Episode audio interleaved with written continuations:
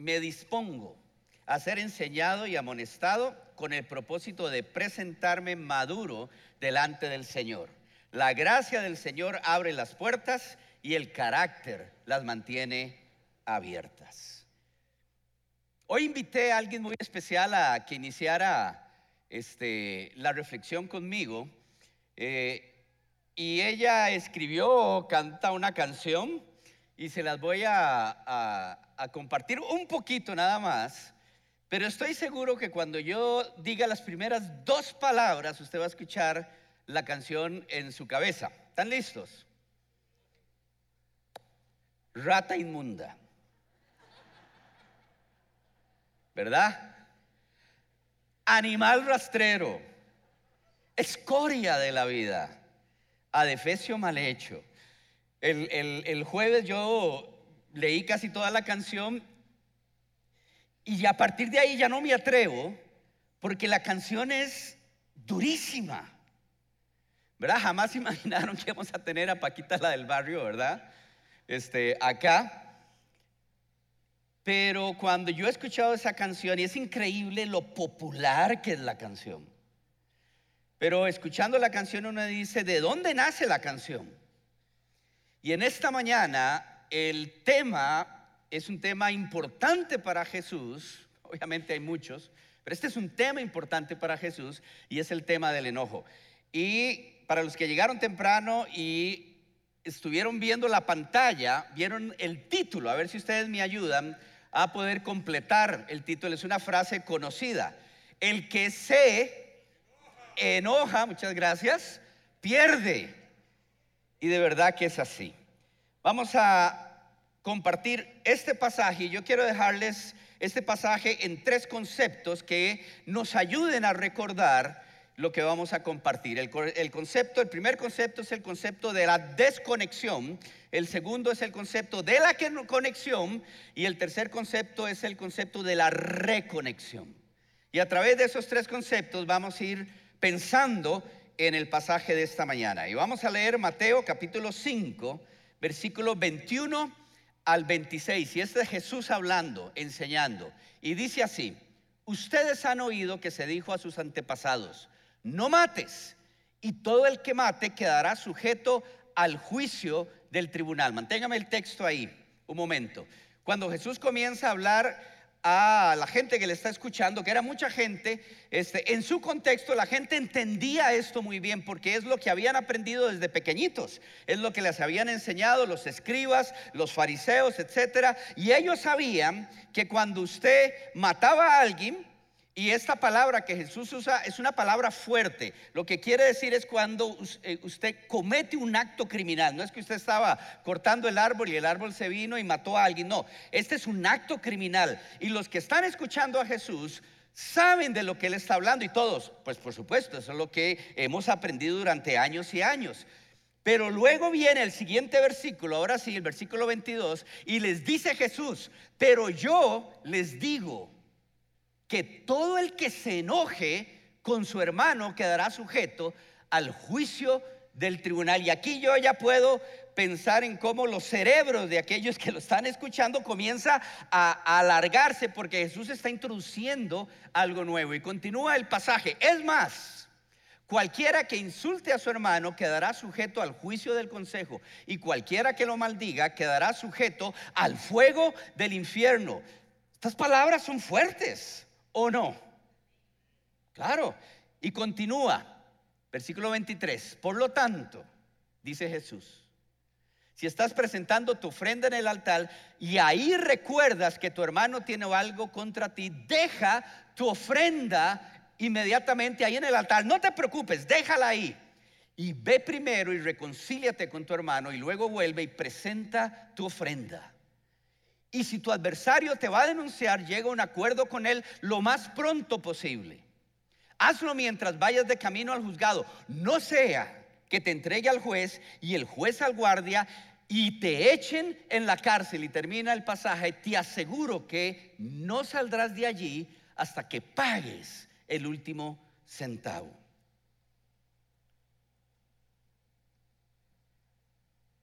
Este pasaje viene el contexto inmediato es el sermón del monte. Y es tan interesante. Capítulo 5, capítulo 7. Y de hecho es la enseñanza de Jesús más sistemática y unida que tenemos en todos los evangelios.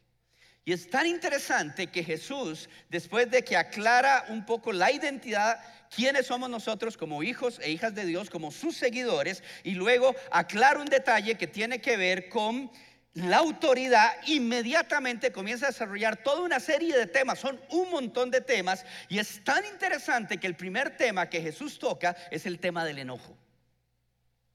¿Se ha enojado usted? Ese que digo, uh, ahora lo veo al final.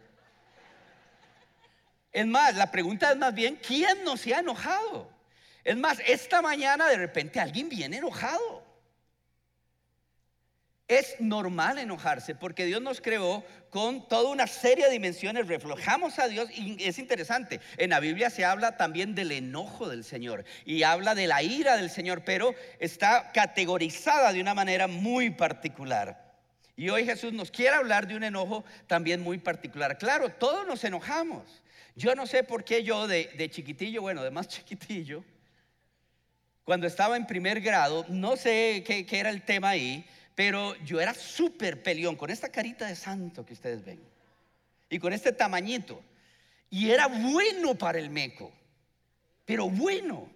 Y es interesante porque el Paz puso ahí una foto de mi papá y mi padre era igual. Ahora que me acuerdo, de chiquitillo era bueno para volar.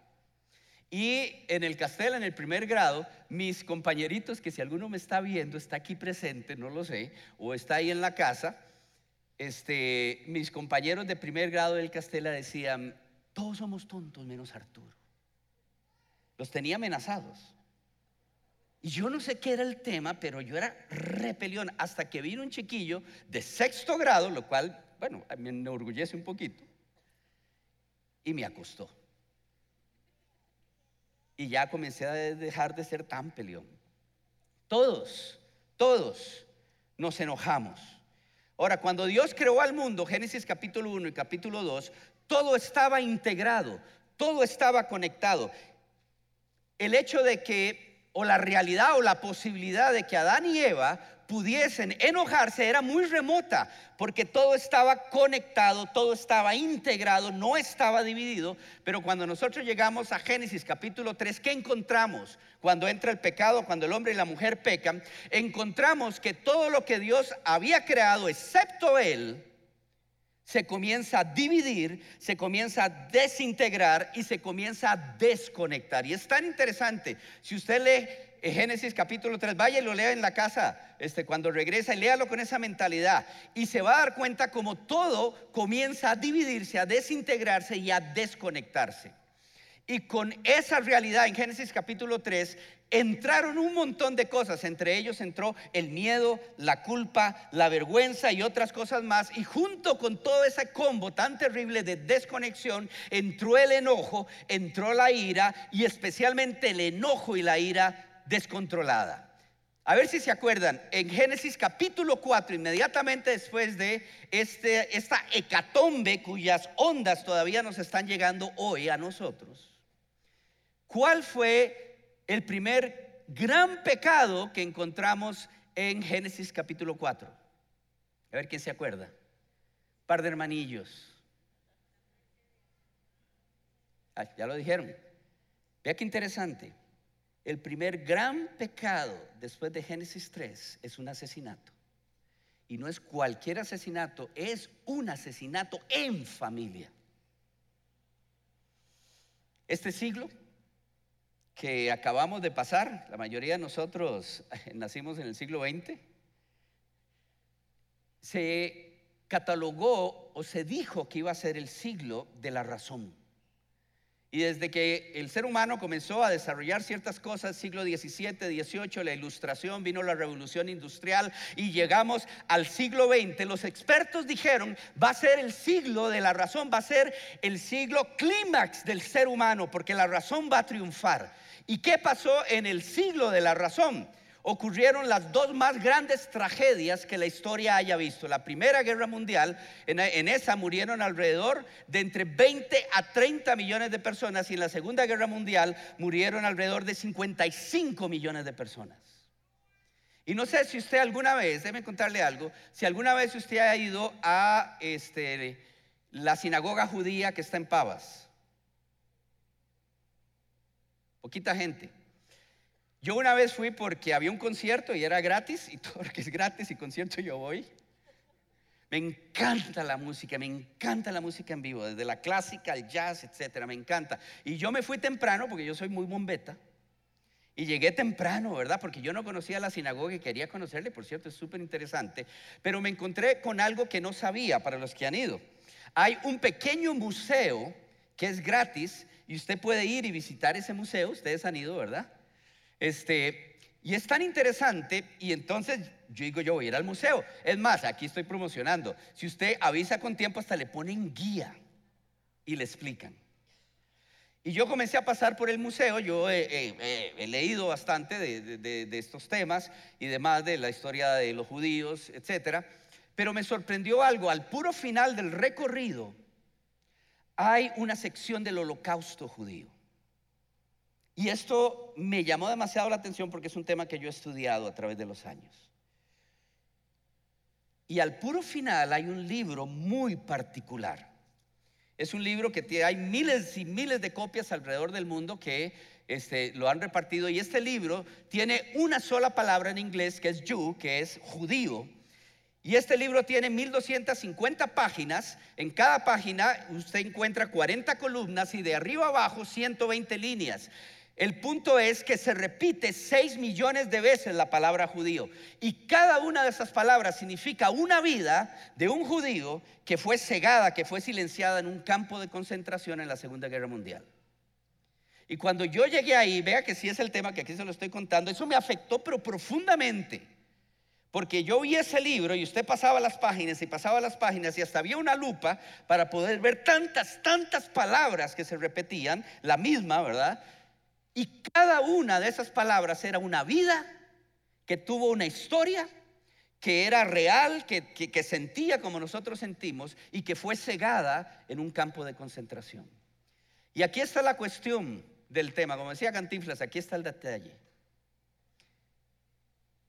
Toda esa historia que es tan compleja de entender, que no nos cabe en la cabeza por lo violenta que es, inició con un hombre profundamente enojado, que luego encontró un grupo profundamente encontrado, y ojo con esto, y finalmente encontró toda una nación profundamente enfadada, airada, y luego tenemos esta historia tan increíble, tan difícil.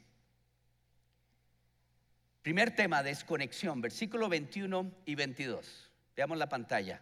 Dice Jesús, ustedes han oído que dijo a sus antepasados, no mates, ya eso dijimos que lo sabían muy bien, y todo el que mate quedará sujeto al juicio del tribunal, y eso es básicamente usted va al corredor de la muerte. Y el siguiente versículo les dice, pero yo les digo que todo el que se enoje con su hermano quedará sujeto al juicio del tribunal. Y uno dice, pero Jesús, pero, pero es que a veces hasta uno se enoja injustamente, ¿o no?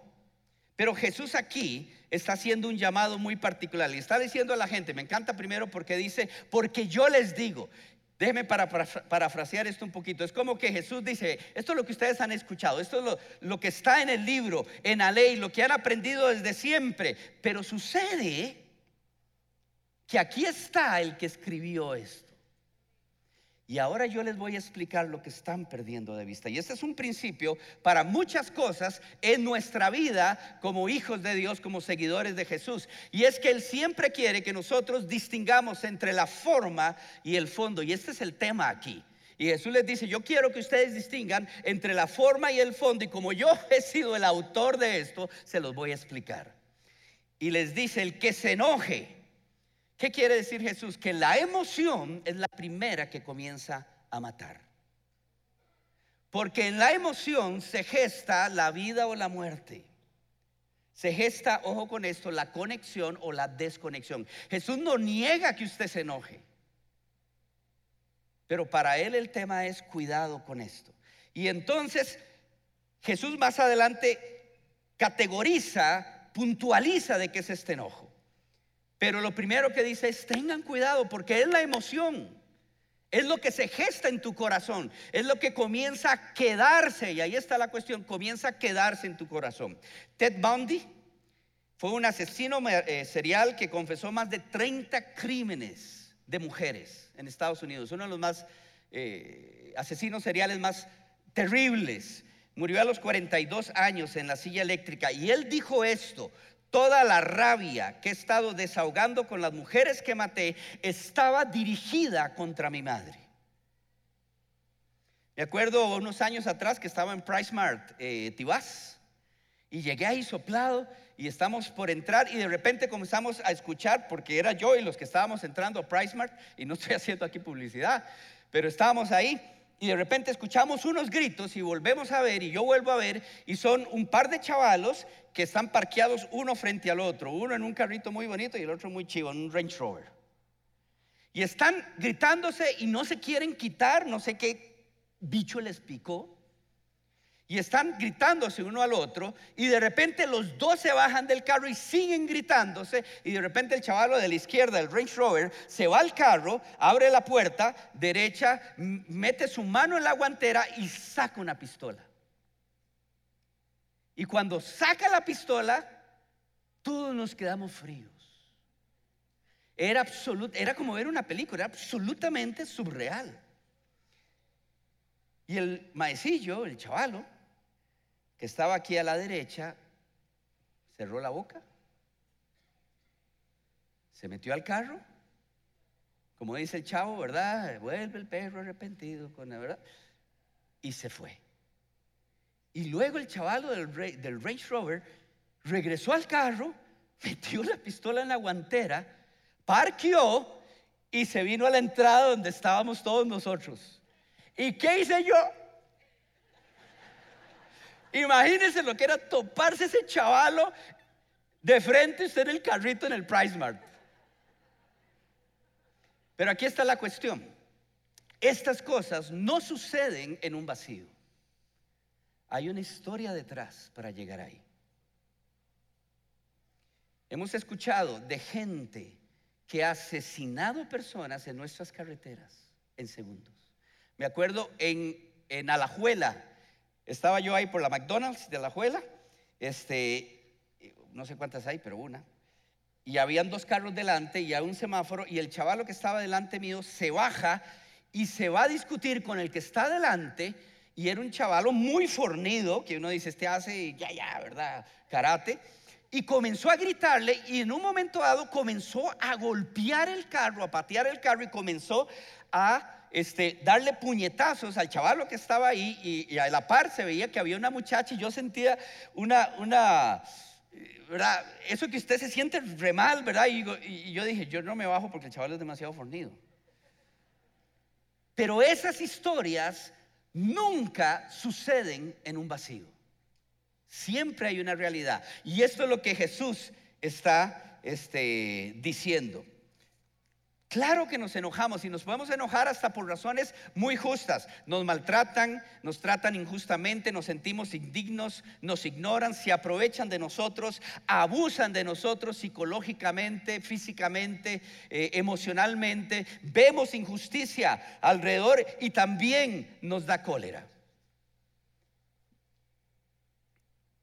Durante casi siete años, de hecho más, estuve ayudando y trabajando en una ONG con niñez en riesgo y conocí niños de cuatro y cinco años que ya estaban profundamente enojados. Ellos no lo entendían conscientemente, pero en sus emociones sí lo proyectaban. Y me acuerdo de una chiquilla de seis años preciosa, que usted la veía, usted, usted decía, este es un angelito. Y a ese angelito no lo podían controlar por el enojo que había, pero el Señor la sanó.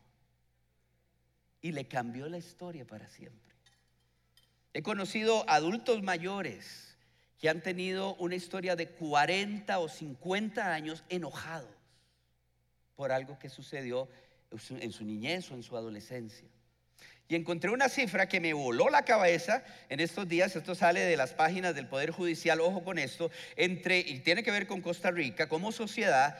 Entre el primero de enero del 2016 y el 31 de diciembre de 2020, cuatro años, 341.382 medidas de protección por violencia doméstica fueron solicitadas. Da para 186 medidas de protección de violencia doméstica por día durante cuatro años. Y eso es lo que sabemos. Dicen los expertos que lo que no sabemos es mucho mayor.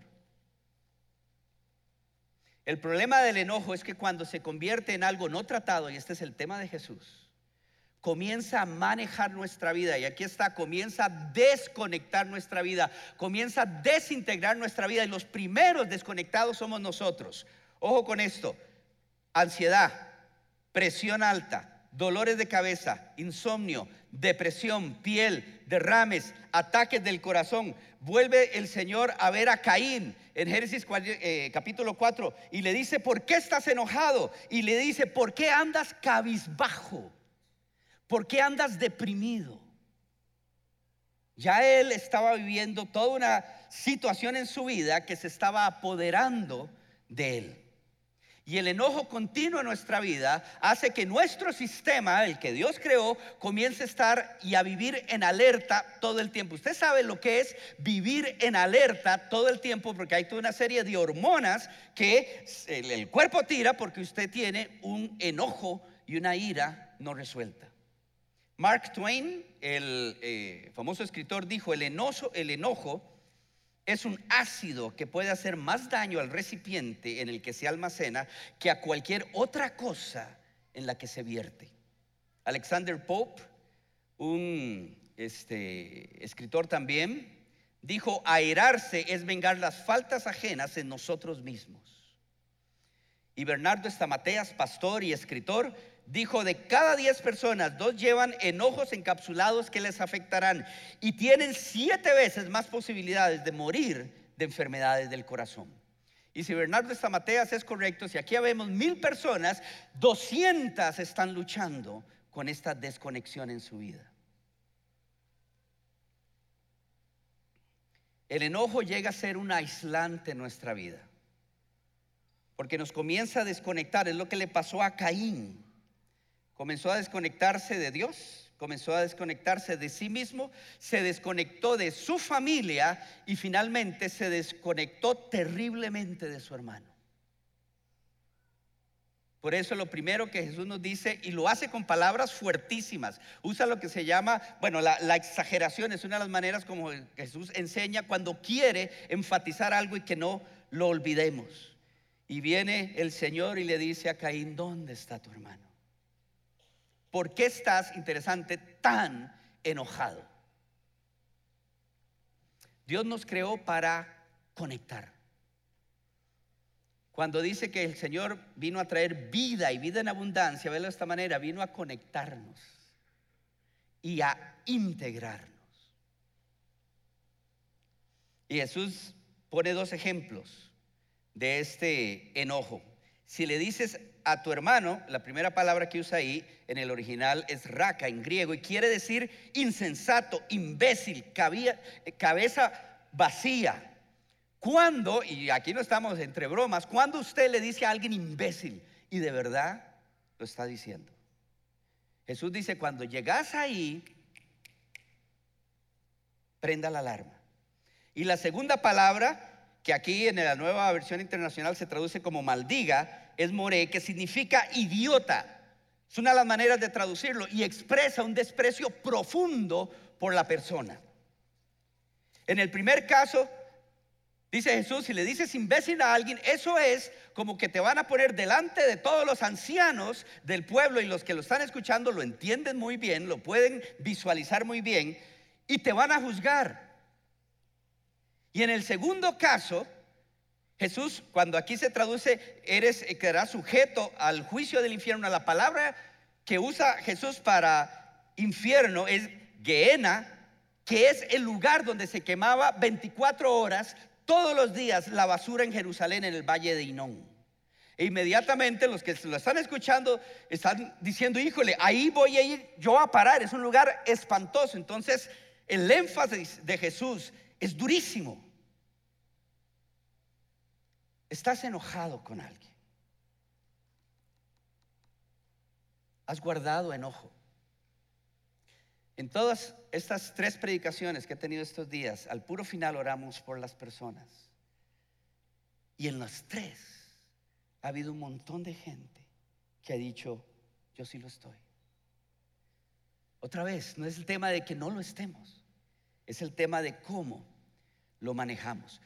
Y a veces el enojo no es tan evidente. Hay otras formas de mostrar enojo, le voy a decir cuáles. Chismear hablar mal de la gente, serrucharles el piso, hablar mal en las redes sociales. Que ahora las redes sociales, esa vara es como un, ¿verdad? Una jungla.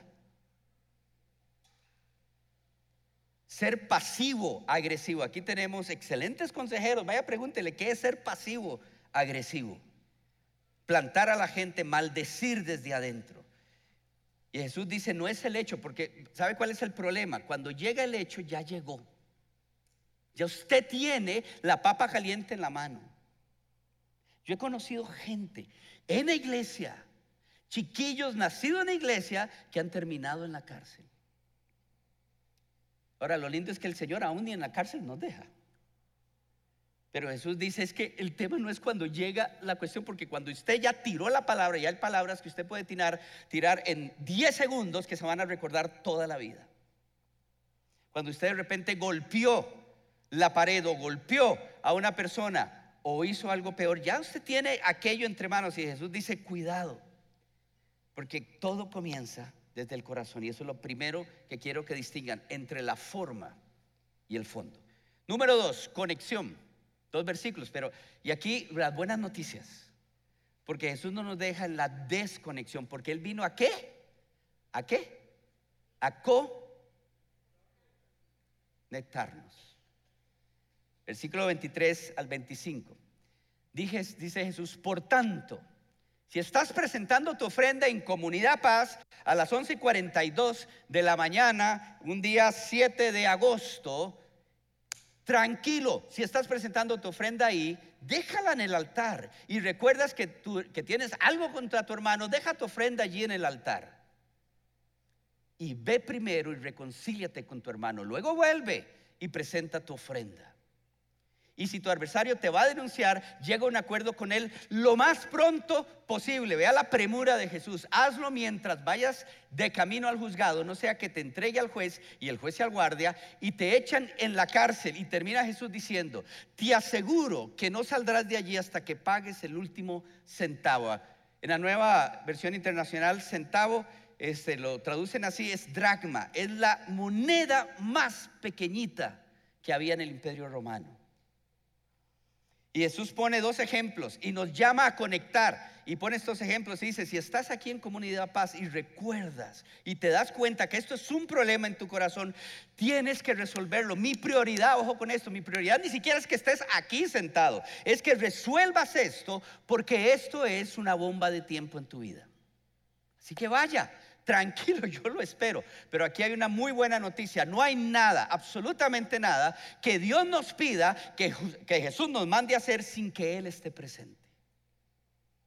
Él siempre va a ir con nosotros. Siempre.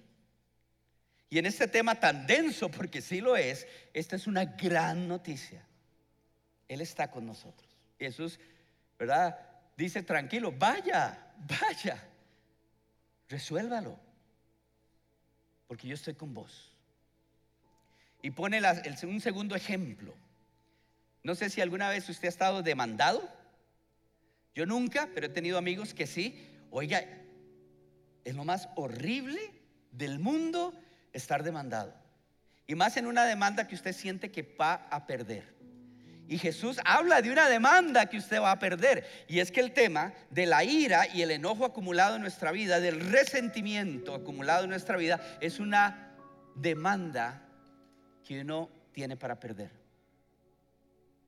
Y dice Jesús, Si estás en una demanda y la tienes fea y vas de camino, busque a su adversario inmediatamente, hable, póngase de acuerdo de tal manera que cuando usted llegue al momento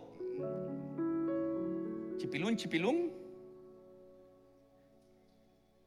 al momento tatá era. Cuando llega la sapriora, yo soy liguista, pero bueno, la cosa esté resuelta. Porque si no, te vas a encontrar en la mano con lo que ya no puedes manejar. Y el tema va a ser muy difícil porque entonces te van a poner con el juez y el juez va a dictar sentencia y te va a dar al alguacil y el alguacil te va a meter en la cárcel y finalmente vas a tener que pagar hasta el último centavo. Pero Dios es tan bueno, quiero decirlo, que aún pagando, ¿se acuerdan de esos amigos que yo les dije que terminaron en la cárcel o esas personas? Hoy están restauradas. Porque Dios es así de bueno, pero Él no quiere que lleguemos ahí. Y hay un llamado aquí. El Señor es como que nos dice, hey, ustedes sí pueden manejar esto. Es interesante, el versículo 7 de Génesis 4, Dios le dice eso a Caín. Y le dice, no te dejes manejar por el pecado. Vos podés controlarlo, lo pueden leer. Nosotros no podemos controlar cómo la gente nos trata. Si, si son injustos con nosotros, no lo podemos controlar, pero sí podemos decidir cómo responder. Y lo más importante aquí es que el Señor está con nosotros para poder manejar esto. Algunas ideas. Primero, esto que el Señor enseña es preventivo. ayer en la noche estuvo mi esposita aquí y yo la volví a ver y dije, me, acordé de algo y dije, este, le dije, nosotros tenemos, y casi me equivoco, casi me equivoco. Digo yo, 31, 32, digo yo, para que no se me vaya a enojar, 32 años de casados. Y nosotros hemos practicado algo que aprendí de mi padre, y es que jamás, y yo sé que esto lo han escuchado, jamás se vaya a la cama sin resolver un enojo. Lo peor que puede haber en nuestra vida es acumular cuentas. Porque cuando usted acumula cuentas, en algún momento tiene una papa en la mano que no puede manejar. Entonces, número uno, esto es preventivo, recuérdelo. Número dos, si estás ahí, reconozca, hay que ser, la primera conexión es con Dios y conmigo. Tenemos que reconocer el tema, si hay pensamientos con los que estamos luchando. Y hay que decidir dejar al Señor entrar. Número tres, si tú las razones, a veces las entendemos muy bien, a veces no tanto, pero decirle, Señor, ayúdame a entender de dónde viene este enojo y cómo se ha acumulado en mi vida. Aléjese del peligro si está en una situación muy complicada. Busque ayuda. Aquí en Comunidad Paz hay un montón de espacios donde puede encontrar ayuda también en esto. Perdone, deje ir y entienda también que su decisión a veces puede ser, se puede sentir como un evento, usted lo resolvió, pero a veces es un proceso y Dios tiene también que llevarnos. Y finalmente, si las condiciones se dan y son pertinentes, buscar la reconciliación. Pero el primer reconciliado es usted. Desconexión, conexión y finalmente, reconexión. Y aquí no estamos hablando de liberty ni nada de eso. Reconexión, les voy a decir por qué. Porque nosotros como seguidores de Jesús seguimos viviendo en un mundo quebrado, que sigue expresando las ondas expansivas de Génesis 3. Y de repente aquí hay personas, estoy casi seguro que están luchando con la desconexión. Pero muchos de ustedes están conectados y lo están lidiando bien. Pero eso no quita que en cualquier momento te van a herir. Y no simplemente afuera en el mundo, dentro de la iglesia. Y a veces las heridas más profundas son dentro de la iglesia. De aquellos que de repente eh, nos aman o, o están ahí. En 2 Timoteo capítulo 4, Pablo le dice a su hijo espiritual Timoteo, le dice un pasaje bellísimo, eh, Timoteo, yo estoy listo para partir, guardé la fe, terminé la carrera. Y es tan interesante que en el versículo 10 y 6 hace un recuento y dice, pero, pero Timoteo, y no es un tema de, un problema en el corazón de Pablo, él simplemente está hablando de su historia. Dice, pero en el ministerio que el Señor me dio y que ya estoy terminando, muchas veces los que debieron estar conmigo, que eran parte de mi ministerio, me dejaron en los momentos de mayor fragilidad. Y no simplemente eso, me hicieron mal. Así que, para todos nosotros acá, habrá momentos en el que vamos a necesitar regresar al Señor corriendo y decirle, Señor, reconéctame porque esto es duro y esto es difícil. Y termino con esto. ¿Han escuchado de Corrie ten Boom? No es una hamburguesa especial ni nada por el estilo. Esta es una mala hora para hablar de la comida. Por cierto, ahí afuera hay ventas y está aquí promocionando. Pase, hay cosas muy buenas ahí. Corrie ten Boom y su hermana Betsy fueron holandesas. Y en la Segunda Guerra Mundial, cuando llegaron los nazis, llegaron los alemanes e invadieron Holanda, ellas eran, eh, por su fe cristiana, eran cristianas, decidieron ocultar judíos en su casa y lo hicieron muy bien durante bastante tiempo, hasta que en 1944 las descubrieron y las enviaron, las arrestaron, las enviaron primero a unas prisiones cercanas y finalmente terminaron en el campo de concentración en Alemania de Ravensbrück. Y ahí vivieron cosas terribles. Y vean lo increíble, aún ahí, con todo el dolor que había y toda la injusticia que estaban viviendo, aún ahí, Terry Ten le hablaba a sus captores del Señor. Y poquitos días antes de que el campo de concentración donde ellas estaban, de Ravensbrück, fuera liberado, su hermana Betsy murió. Y ninguno de los que estamos aquí vamos a entender lo que significaba aquello. Pero Corrie ten Boom nunca permitió que el enojo y la ira llenara su corazón y dijo esto. El perdón, porque esto necesariamente pasa por perdón, no hay otra. El perdón es un acto de la voluntad y la voluntad puede funcionar independientemente de la temperatura del corazón. El perdón, el lidiar con esto es un acto de la voluntad pero no está solo. Ahí está el Señor. Y hay momentos en que, no hay momentos, no, esto solo lo puedes lidiar con el Señor presente. El perdón es un acto de la voluntad. Y la voluntad, y ese era el punto de Jesús, interesante, es el mismo punto de Dios con Caín en Génesis 4. Y la voluntad puede funcionar independientemente de la temperatura del corazón.